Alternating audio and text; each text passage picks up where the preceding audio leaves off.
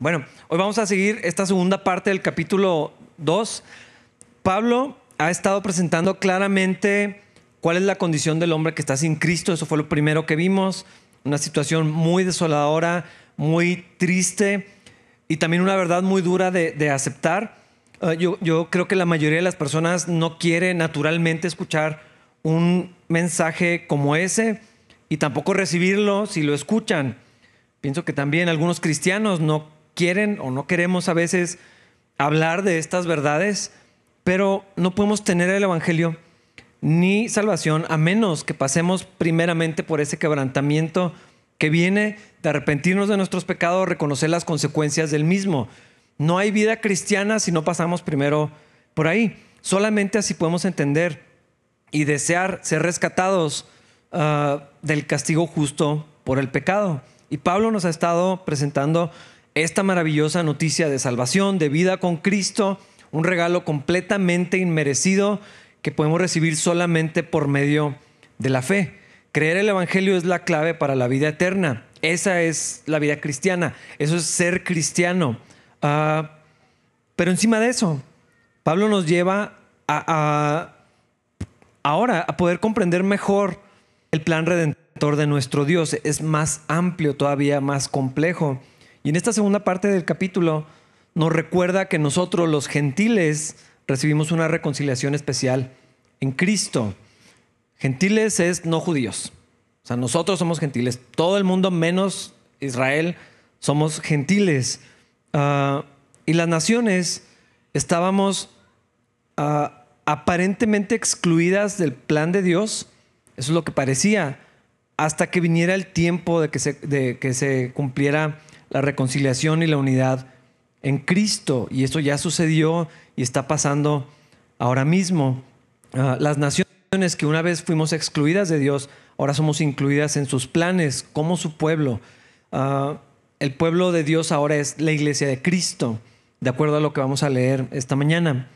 Ah, por lo tanto, también hay una reconciliación en Cristo entre las naciones e Israel. Yo, creo que hablar de estas cosas a veces parece que no tiene mucho sentido para nosotros. Ya estamos en Cristo, ¿qué importa la historia de Israel? ¿Qué importa todo lo demás? Pero eh, si queremos conocer a Dios de una manera más completa, más profunda, tenemos que usar toda la Biblia. Tenemos que ver toda la historia de redención, todo lo que ha sucedido, todo el plan de Dios se ha venido desarrollando, todo lo que cada parte de la Biblia nos habla acerca de Jesucristo, del corazón de Dios y y cómo realmente toda la escritura está conectada. No son eventos aislados que pasaron solamente. No es, cuando vemos en el Antiguo Testamento, no es meramente la historia de otro país, que no es el nuestro.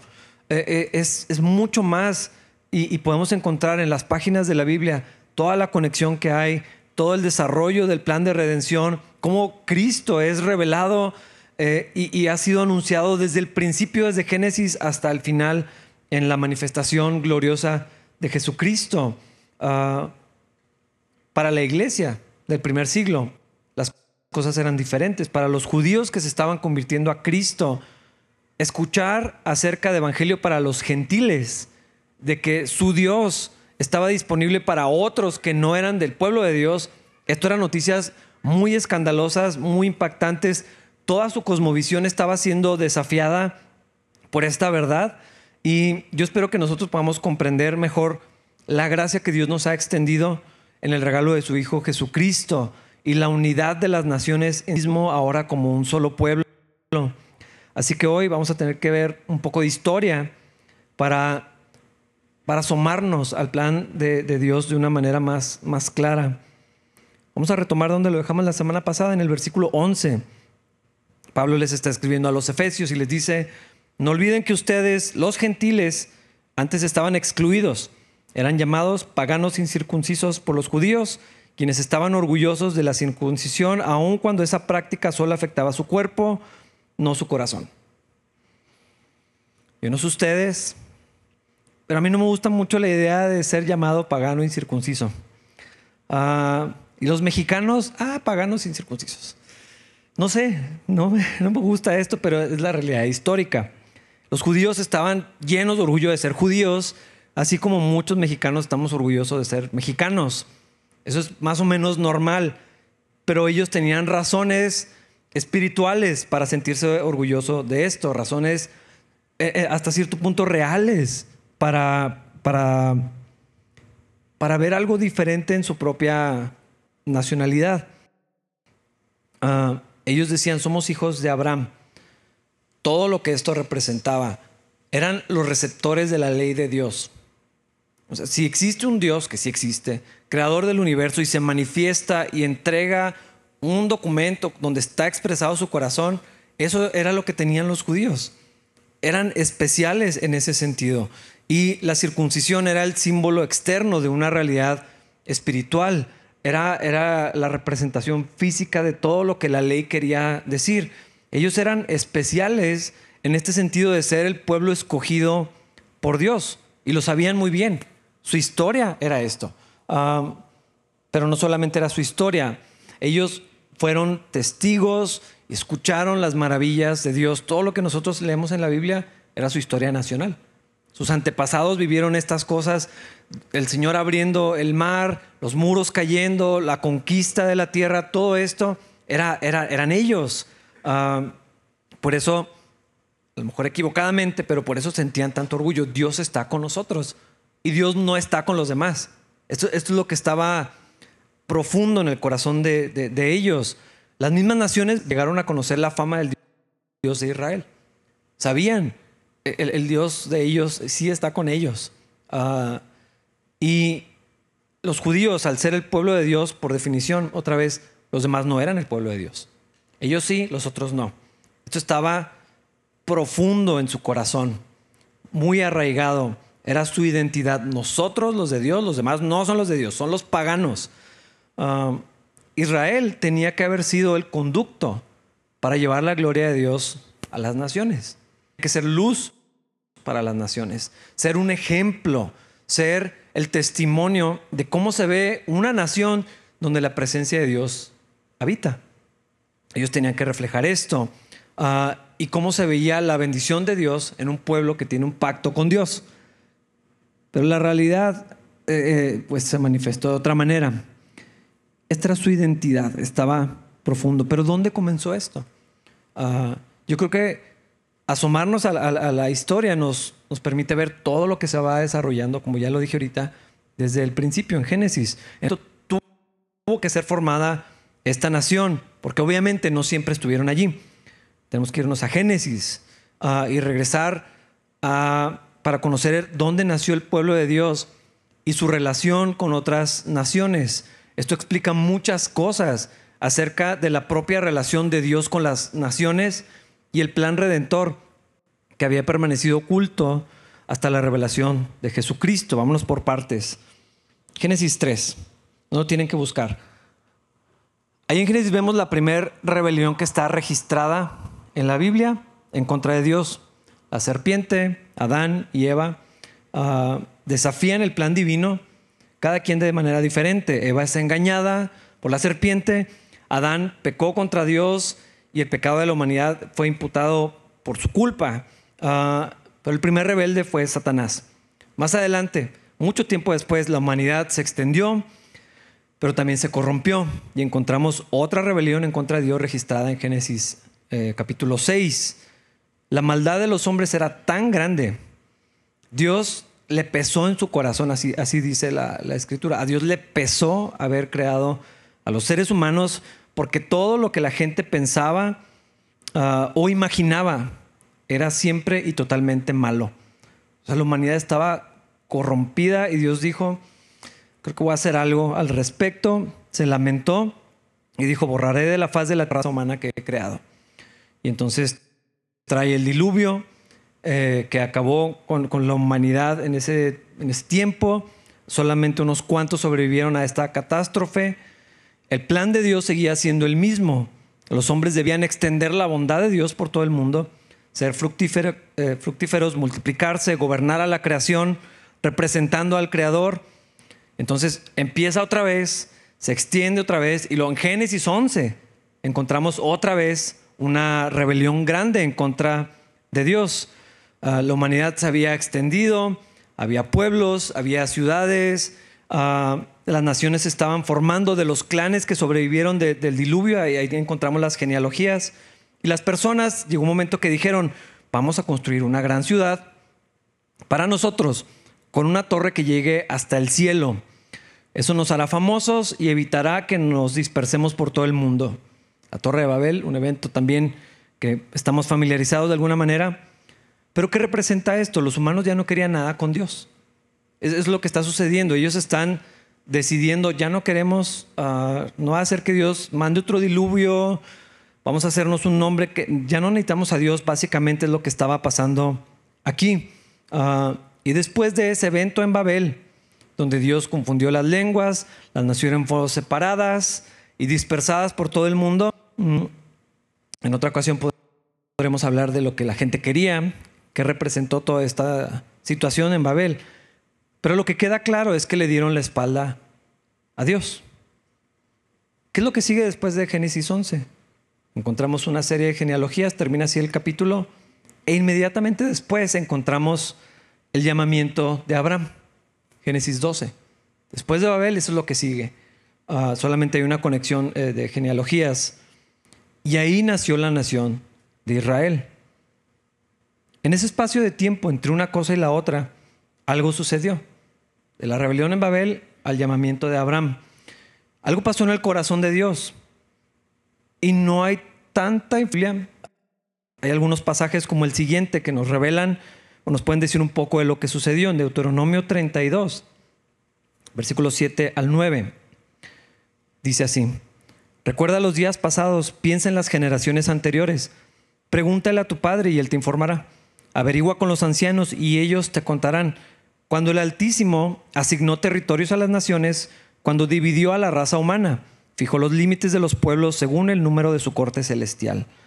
Pues el pueblo de Israel pertenece al Señor, Jacob es su posesión más preciada. en Génesis 12, versículos 2 y 3, dice, haré de ti una gran nación, te bendeciré y haré famoso y serás una bendición para otros. Bendeciré a quienes te bendigan y maldeciré a quienes te traten con desprecio. Todas las familias de la tierra serán bendecidas por medio de ti. Hay algunos otros pasajes eh, paralelos o similares. Lo que vemos que sucedió, o lo que parece que sucedió, es que Dios, cuando la humanidad le da la espalda, Dios dice, ok, ah, y los deshereda en un sentido, ah, las desecha para formar su propia nación. Israel era su herencia, así dice, su posesión preciada, aunque todo es suyo, pero él dice, estos van a ser los míos, este es, este es mi lugar, estos son para mí. Ellos debían ser su pueblo y él sería su Dios. Israel estaba dispuesta y formada, escogió a Abraham para que de ahí viniera, en, su linaje, fuera formada una nación nueva que no... Abraham fue el inicio, el comienzo de esto para que fuera una nación santa. ¿Qué quiere decir esto? Apartada para el Señor. Ellos tenían que ser otra vez luz para las naciones. Y Dios ya les había dicho, yo los formé para que sean una bendición para otros pueblos. Para que ellos vieran que eran un pueblo diferente. Y así fue en un sentido por siglos, distintos en su religión, en la, religión que practicaban, en la manera de vestir, la dieta que llevaban, las leyes que lo regían, que eran justas porque venían del corazón de Dios. El mundo era salvaje y viene la, palabra de Dios y trae orden, trae armonía, cómo se debería ver la, la organización de la sociedad. El propósito es que los pueblos vieran algo distinto en ellos, vieran el testimonio de la presencia de Dios en Israel y ellos se preguntaran, ¿qué es lo que los hace distintos de nosotros? ¿Qué es lo que está pasando con ellos? ¿Por qué? ¿Por qué son así? ¿Qué tienen ellos que no tengamos nosotros? porque son prósperos, porque es una nación donde hay armonía, donde hay justicia. Así tenía que haber sido. Tienen creencias diferentes. Ellos no tienen dioses como nosotros, pero sí tienen un Dios, nomás que es invisible. Nosotros tenemos figuras y ellos no tienen permitido tener imágenes. Nosotros hacemos esta manera, estos rituales que eran similares en muchos, muy degradantes, sexuales, mezclado con lo espiritual la nación de Israel era distinta. Acá sacrifican bebés y a los niños y hacen cosas espantosas. Acá hay, acá hay otra cosa. Aquí hay venganza, acá hay justicia. Las naciones tenían que ver algo distinto en Israel. Dios quería usar a Israel para atraer a la gente a sí mismo y entonces pudieran conocer al Dios verdadero. Muchos pasajes hablan de esto, confirman el propósito de Dios en estas cosas. Lo interesante es que en Génesis, después de esos eventos de Babel, el llamamiento de Abraham, encontramos una rivalidad que es constante. Las naciones en contra de Israel. Mucho de la historia en Israel son guerras. Eso es lo que vemos, conquista, guerra, rivalidades, problemas. Las naciones contra Israel, los enemigos de Dios y de su pueblo, ah, que no solo eran diferentes a, ellos. Ah, encontramos desde el principio eh, otra vez la, la conquista por la tierra, porque cuando Dios le dice, esta tierra es para tu descendencia. Y eso se cumplió mucho, mucho tiempo más adelante. Ah, entonces tenemos guerras, invasiones, amenazas, rivalidades, imperios que nacen, se desmoronan, surgen otros. Todo esto está pasando continuamente. La mezcla de las personas, de los pueblos, ah, cuando se casaban los de Israel con, con gente de las naciones eh, vecinas, eso traía muchas complejidades. Se infiltraba la idolatría, el corazón de ellos era desviado. Por eso el Señor había sido tan celoso con esto. Tenían que casarse entre ellos y que, no hubiera esta mezcla porque finalmente el corazón de, los israelitas iba a ser seducido por las, religiones y los cultos paganos de, los pueblos alrededor. Ah, y esto era algo prohibido por Dios. El celo, ustedes son mi pueblo, ustedes tienen que confiar en mí, su adoración tiene que ser... Ah, y vemos esto todo en la historia de Israel, porque eh, finalmente fue disciplinada.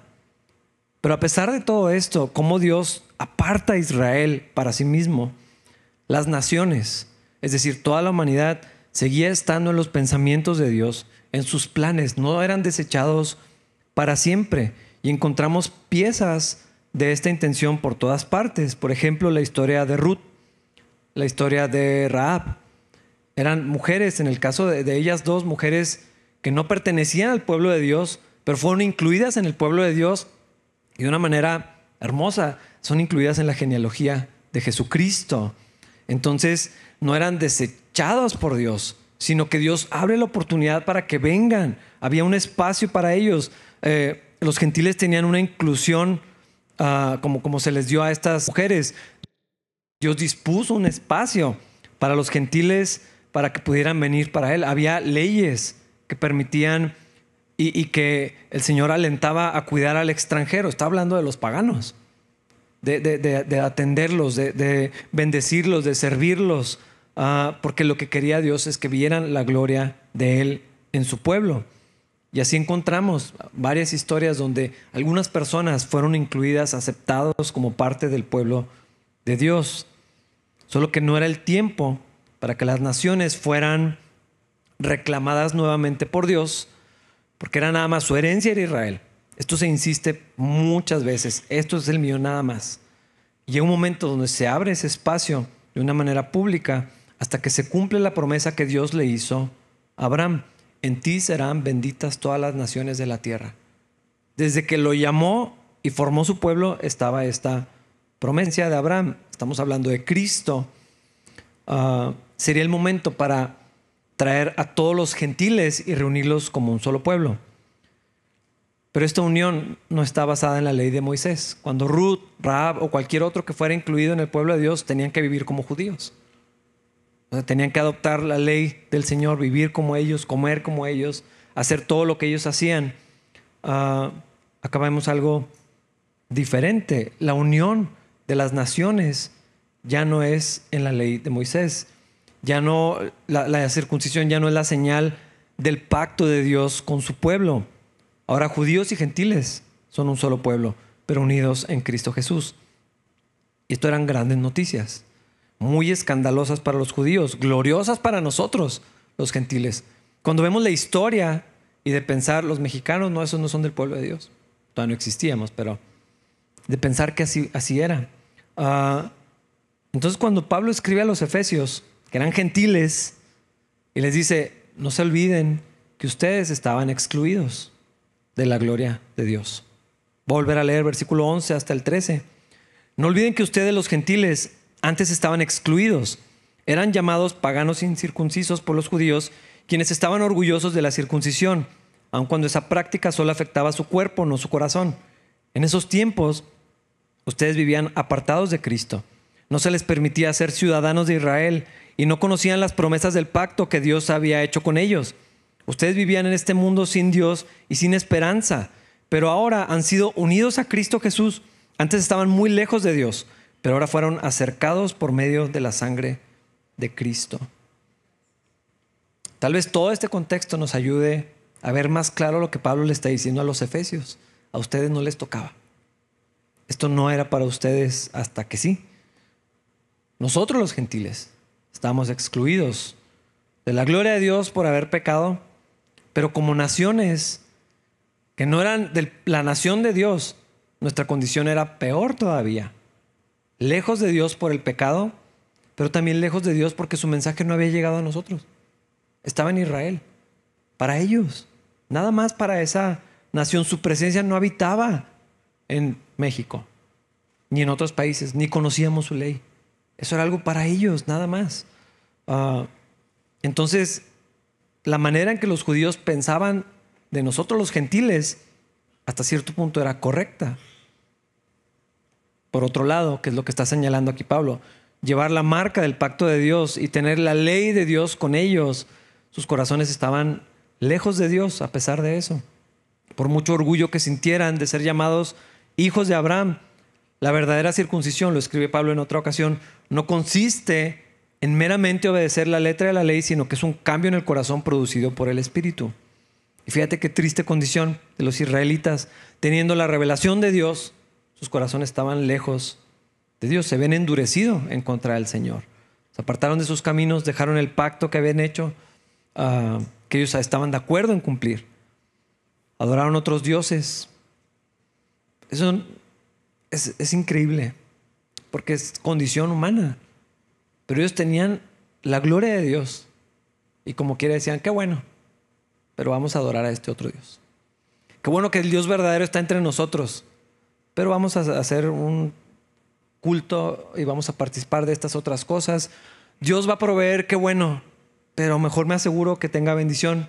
Entonces le ofrezco una ofrenda a este otro Dios, sacrificamos a nuestros bebés, a este otro Dios para asegurarnos buena cosecha, prosperidad y todo esto. Continuamente Israel vivió así, hasta que el Señor trajo disciplina ah, por causa de su desobediencia, de su falta de fe, su lealtad, que era lo que Dios quería, no estaba en Él, estaba en otros, estaba repartida, estaba dividida, no confiaron en Él, no tuvieron fe. Y ahora en contraste con ellos, solamente podemos resaltar todavía más la gracia de Dios para con nosotros. Si Cristo no hubiera venido, no habría esperanza para nadie. Si Jesús hubiera, no hubiera venido todavía y el tiempo de la venida del Mesías estuviera más adelante, eh, en espera todavía, no tendríamos ninguna oportunidad de conocer a Dios. No sé si han considerado este ángulo. No habría manera porque solamente Israel tenía este privilegio. Unas cuantas personas habían sido incluidas, pero muy poquitas. ¿Qué quiero decir? Que si Cristo no hubiera venido hace más de dos mil años, sino todavía faltarán 100 años para venir, nosotros estaríamos sin posibilidad de conocer a Dios. Eso estaba ya lejos de, nuestro alcance. Ah, todas las demás naciones en todo el mundo seguiríamos sin saber nada de Dios, nada de su ley, nada de sus pactos, nada de un Mesías. Estaremos en un mundo sin Dios y sin esperanza. Es lo que Pablo quiere que los efesios recuerden enemigos de Dios y enemigos de su pueblo. La religión de los judíos sería información meramente histórica y cultural. Ah, pues en otros países creen esto y los de Israel, ah, pues ellos tienen su religión, tienen allá su Dios, nosotros tenemos los nuestros. Estaríamos todavía entregados a nuestras pasiones, desheredados del Creador. Pero lo que Pablo está resaltando es, ahora fuimos acercados por medio de la sangre de Cristo. En esta perspectiva, no sé si has considerado el enorme privilegio que tenemos de haber nacido en este tiempo. Porque hace dos mil años las cosas eran muy diferentes. Antes de que el Evangelio hubiera sido esparcido por la iglesia, ah, mientras todavía estaban pasando las cosas del libro de los hechos, si hubiéramos nacido en ese tiempo, no nos tocaba. No hubiera alcanzado a llegar el Evangelio a nosotros, no seríamos cristianos, no seríamos salvos. Si hubiéramos estado mientras perseguían a Pablo, pero nosotros acá en México, pues no había esperanza para nosotros. Ah, y hermanos, gracias a Dios, gloria a Dios por la época en la que nacimos. Yo sé que es un pensamiento a lo mejor inusual, pero estando, estaba pensando en esto y sí me asombré y sentí mucha gratitud. Gracias a Dios por la persecución de la iglesia, porque si no el, el Evangelio no sé dónde iría ahorita. Gracias a Dios por el sufrimiento de tantos cristianos, porque nosotros tenemos el Evangelio y la palabra de Dios al costo primeramente de Cristo, pero también pavimentado por un montón de hermanos nuestros que entregaron sus vidas para que nosotros recibiéramos el mensaje de Cristo. Gracias a Dios por los viajes de Colón y por la conquista española. La opinión de lo que tengamos de eso es secundaria. Gracias por la reforma protestante, por cada evento histórico que permitió que el Evangelio nos alcanzara a través del dolor, a través de circunstancias negativas, pero pudimos escuchar de Cristo. No nos tocaba. Es lo que Pablo quiere, no se les olvide, no era para ustedes y ahora lo tienen. El Señor les extendió esta misericordia, nunca se les olvide. Fuimos acercados por la sangre de Jesús y estamos unidos al Hijo de Dios. Versículo 14. Pues Cristo mismo nos ha traído la paz.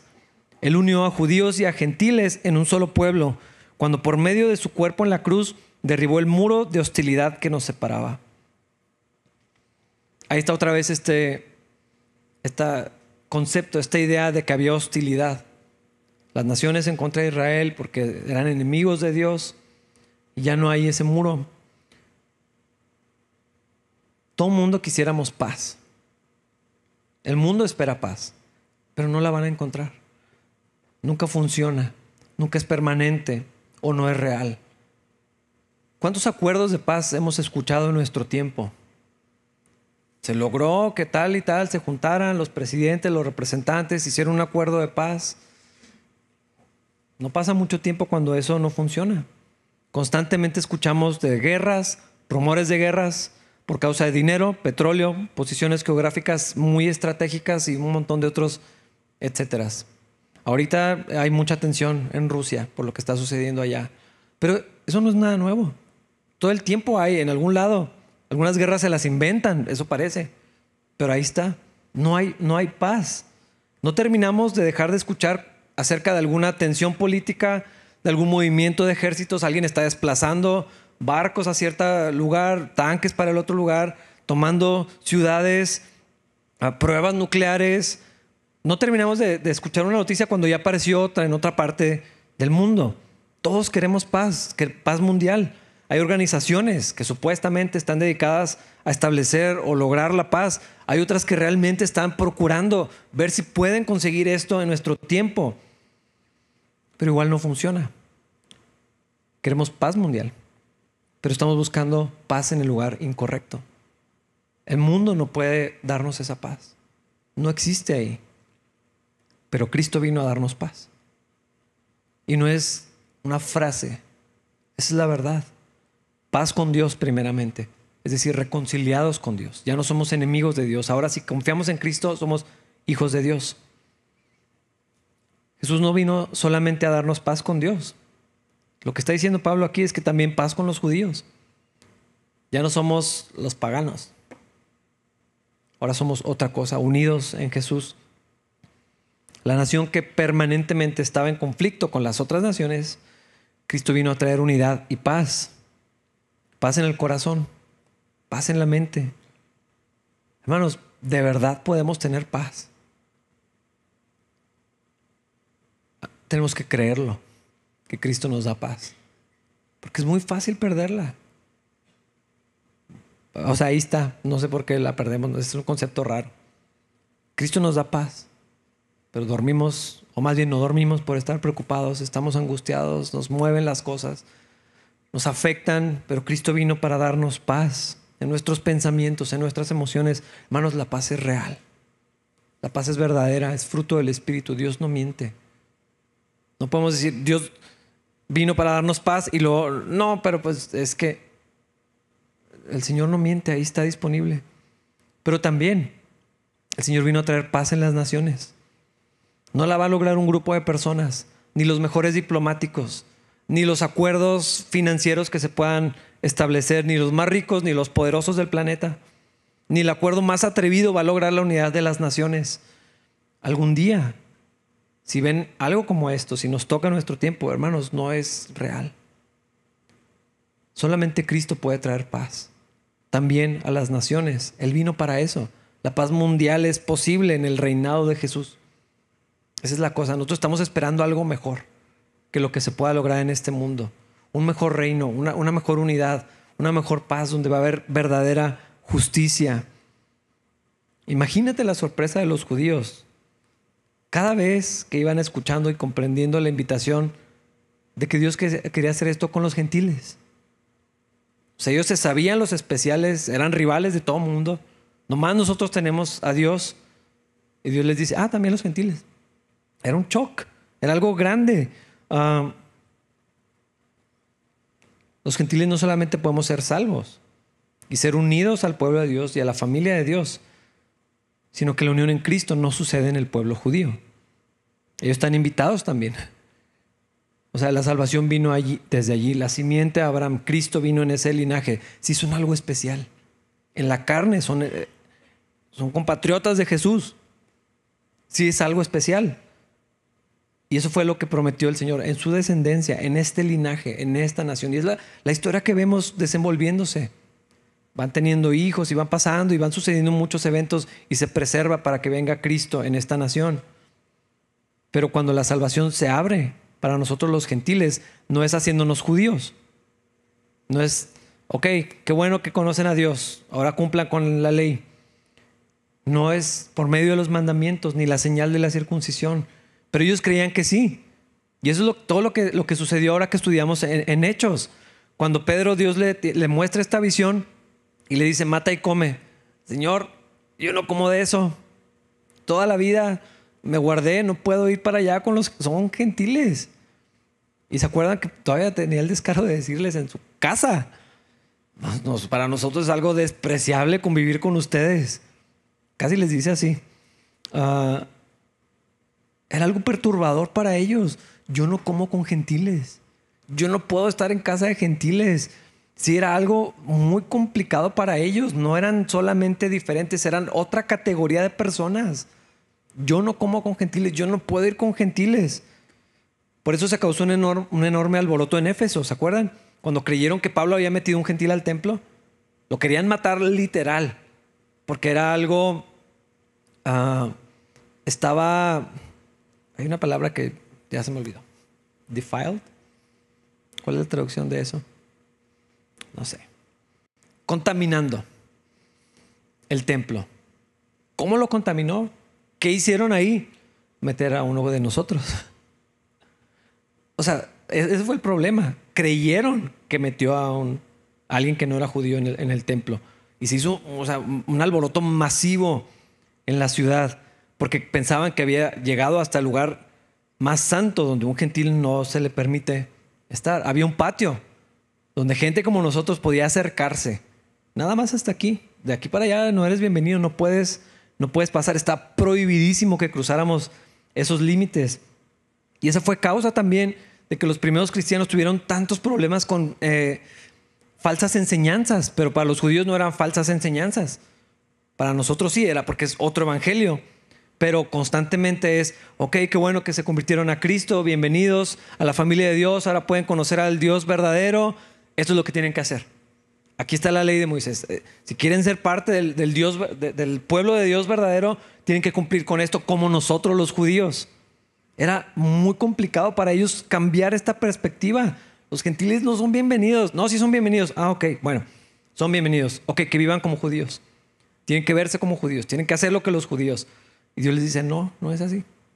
Estoy trayendo unidad no en ustedes, ustedes y ahora es un, nuevo pueblo. Ah, era muy complicado, pero qué maravilloso lo que Dios hizo para nosotros los gentiles.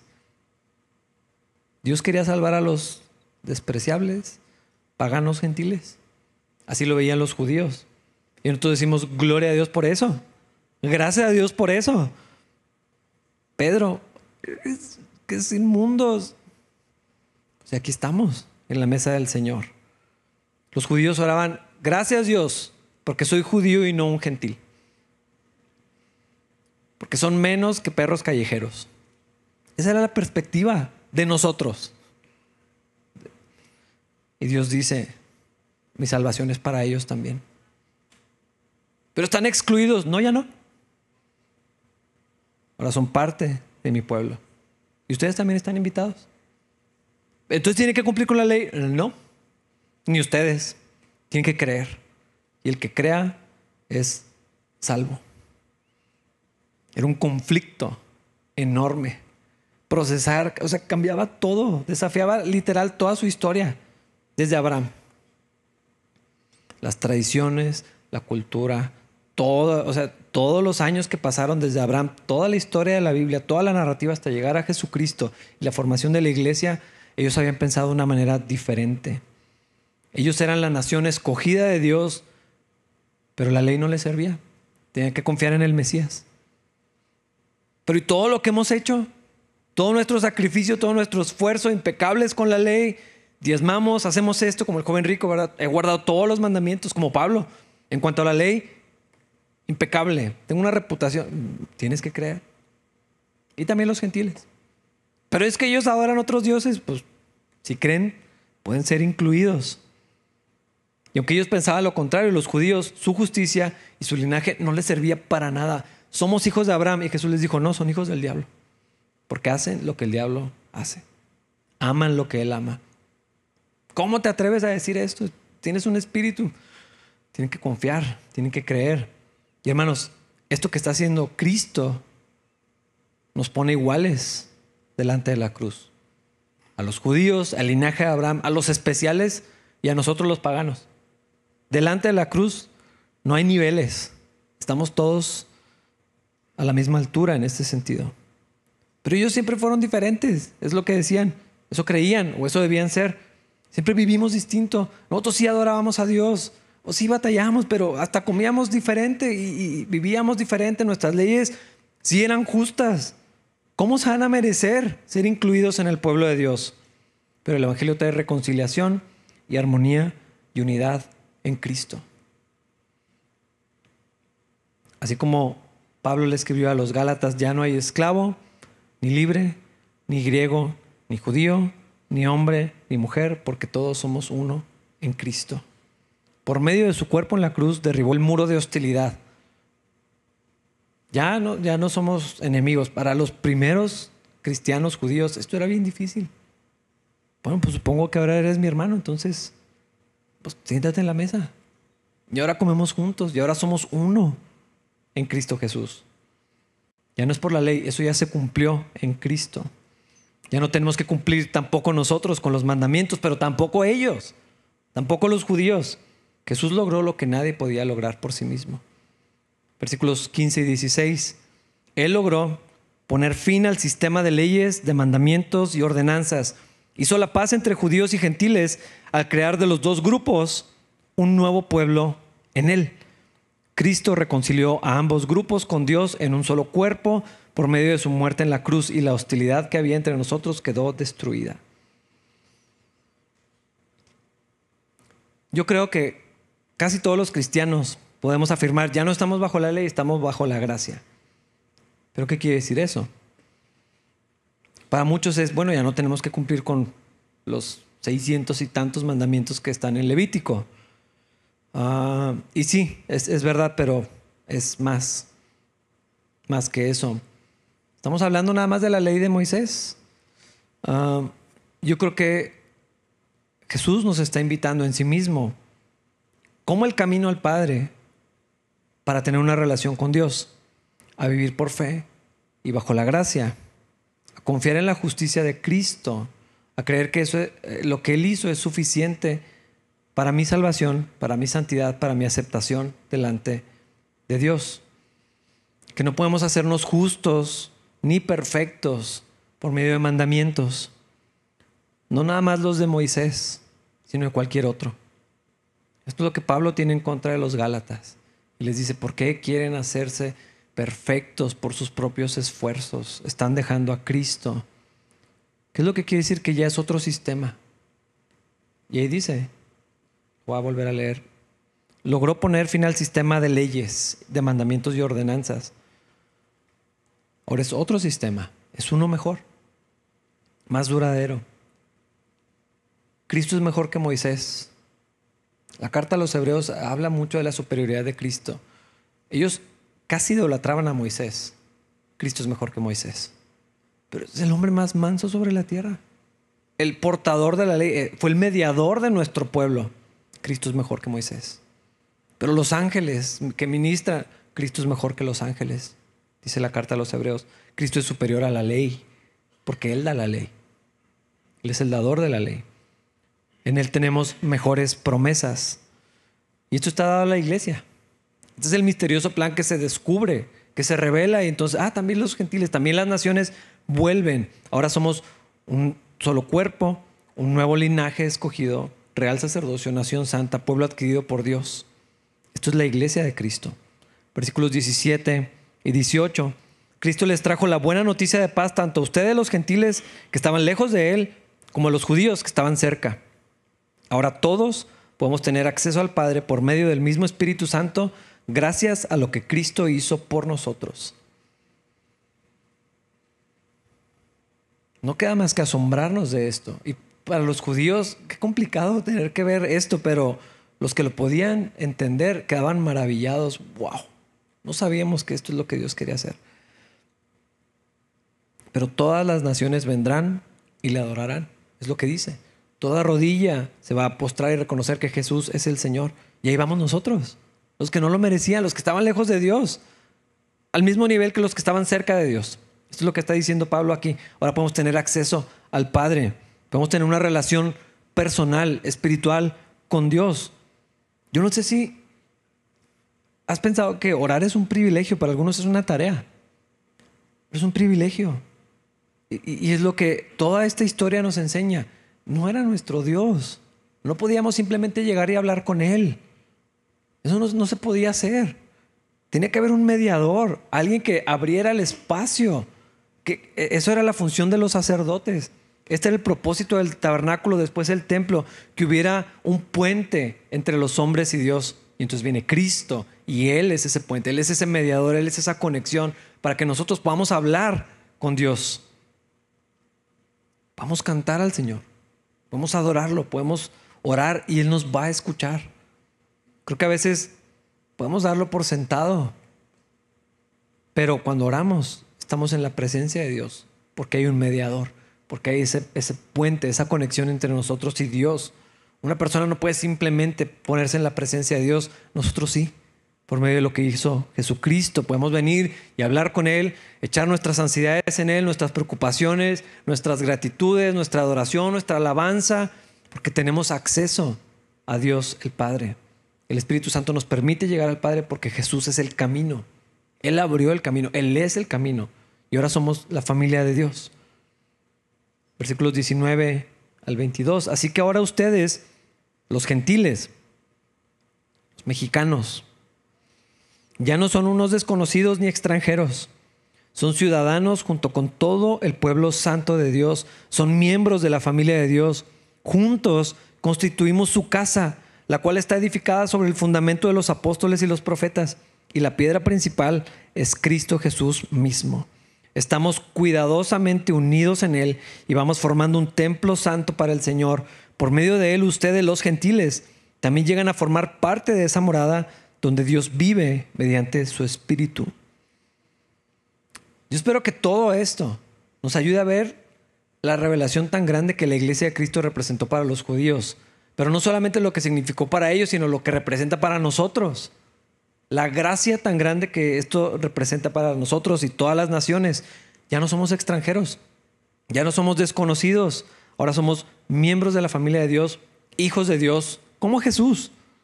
Ahora la presencia de Dios no habita en un tabernáculo o templo ah, tan elaborado, tan complejo, sombra y figura de lo que había que venir.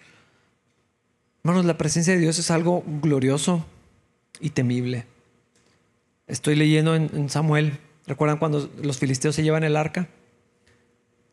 Le se llenaron de tumores y de ratones.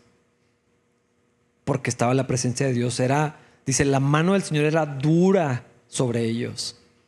Cuando llevaban el arca, mm, no le llevaron como debía y lo va y, ay, se va a caer el arca. Y se murió. Donde estuvo el arca de Dios, la presencia de Dios, el Señor trajo un juicio porque se asomaron a ver qué había en el arca. Ay, pues qué bendición que la tenemos aquí, que hay adentro. O, sea, no, no es donde simplemente te puedes acercar a la presencia de Dios. No se puede nada más cuando yo quiero, lo hago. Había un lugar especial para la presencia de Dios. El mismo pueblo tuvo terror cuando el Señor los llama y la presencia de Dios se manifiesta en el monte y hay relámpagos y truenos y está temblando. Y el pueblo dijo, no podemos acercarnos, ve tú. Acércate tú porque eh, eh, es demasiado esto para, para nosotros. La presencia de Dios habitaba en un lugar limitado geográficamente, en la nación. Este, esta es la tierra que yo les di, aquí habita mi presencia. ¿Se acuerdan de Naamán, el leproso? Cuando es limpio y es sanado, y dice, ¿me dejas llevarme tierra para poder adorar al Señor? La, presencia de Dios estaba representada aquí nada más. Todo, lo, todo lo, que no era Israel era territorio hostil, era territorio enemigo, porque la presencia de Dios estaba ahí. Y luego específicamente el tabernáculo y luego el templo, un lugar especial donde la presencia de Dios bajaba y se manifestaba y no cualquiera podía estar allí, el área más sagrada de todas, porque nuestro Dios es fuego consumidor. Y entonces, con esto en mente, nos vamos a Pentecostés y precisamente esta imagen de unas como llamas de fuego descendiendo, posándose sobre los creyentes, el Espíritu Santo de Dios viniendo a ellos, hablando los idiomas de las naciones que algún tiempo fueron esparcidas. Es como Babel, segunda parte. Lo que fue esparcido allá, aquí reunido y de todas las naciones están escuchando, del mundo conocido están, ok, ahora el Señor está reuniéndonos a todos en medio, eh, por medio de, de su Hijo Jesucristo. El Señor Jesús cuando le da instrucciones a sus discípulos, vayan por todo el mundo. Lleven el Evangelio a todas partes, a todas las naciones. En Jerusalén, Judea, Samaria, en México, hasta lo último de la tierra. Y ahora ya no es el territorio de Israel y el templo en específico, ahora es el templo, somos nosotros. Es lo que está diciendo. Somos como ladrillos. Dios está. Dios habita en ti. Dios habita en mí. Si estamos en Cristo, esa es la realidad ahora. La gloria de Dios, la presencia de Dios, el Espíritu de Dios viviendo en un templo hecho de personas. Con todos nuestros conflictos, con todas nuestras fallas, con toda nuestra inestabilidad a veces en la fe, ahí es donde la presencia de Dios decidió habitar. Dios no solamente está a favor de su iglesia, el Espíritu de Dios habita en cada uno de nosotros. Y así como Pablo comenzó esta sección, quiero terminar. No lo olvides. Hermanos, así les dice, no olviden lo que Cristo hizo por ustedes. Eran gentiles, eran paganos, lejos de Dios, desechados y ahora ya no. Lo estábamos cantando hace un ratito ciudadanos, miembros de la familia de Dios. Vivan como eso. Vamos a ponernos de pie para orar. Señor, gracias. Gracias por Cristo, por todo lo que has hecho por nosotros, la misericordia que nos extendiste. Ahora vemos más claramente qué tanto no lo merecíamos, Dios. Qué tan lejos, qué tan sin esperanza, sin posibilidades estábamos, hasta que enviaste a Jesucristo. Y por medio de su sangre, por medio de su cuerpo, ahora tenemos un camino a ti, Señor. Gracias, Dios, porque ahora tu presencia no está del otro lado del mundo, en un territorio específico, en un lugar especial. Ahora nosotros somos ese lugar especial, donde tu presencia habita, donde tú obras, donde tú, tu espíritu mora, Señor. Gracias por esa misericordia. Gracias porque de ser enemigos ahora somos familia, ciudadanos de tu reino, Señor. Enséñanos a vivir como tales, que lo podamos creer, que podamos entender y nunca olvidar toda la gracia que nos has extendido por medio de Jesús. Te lo pedimos en su nombre, Señor. Amén.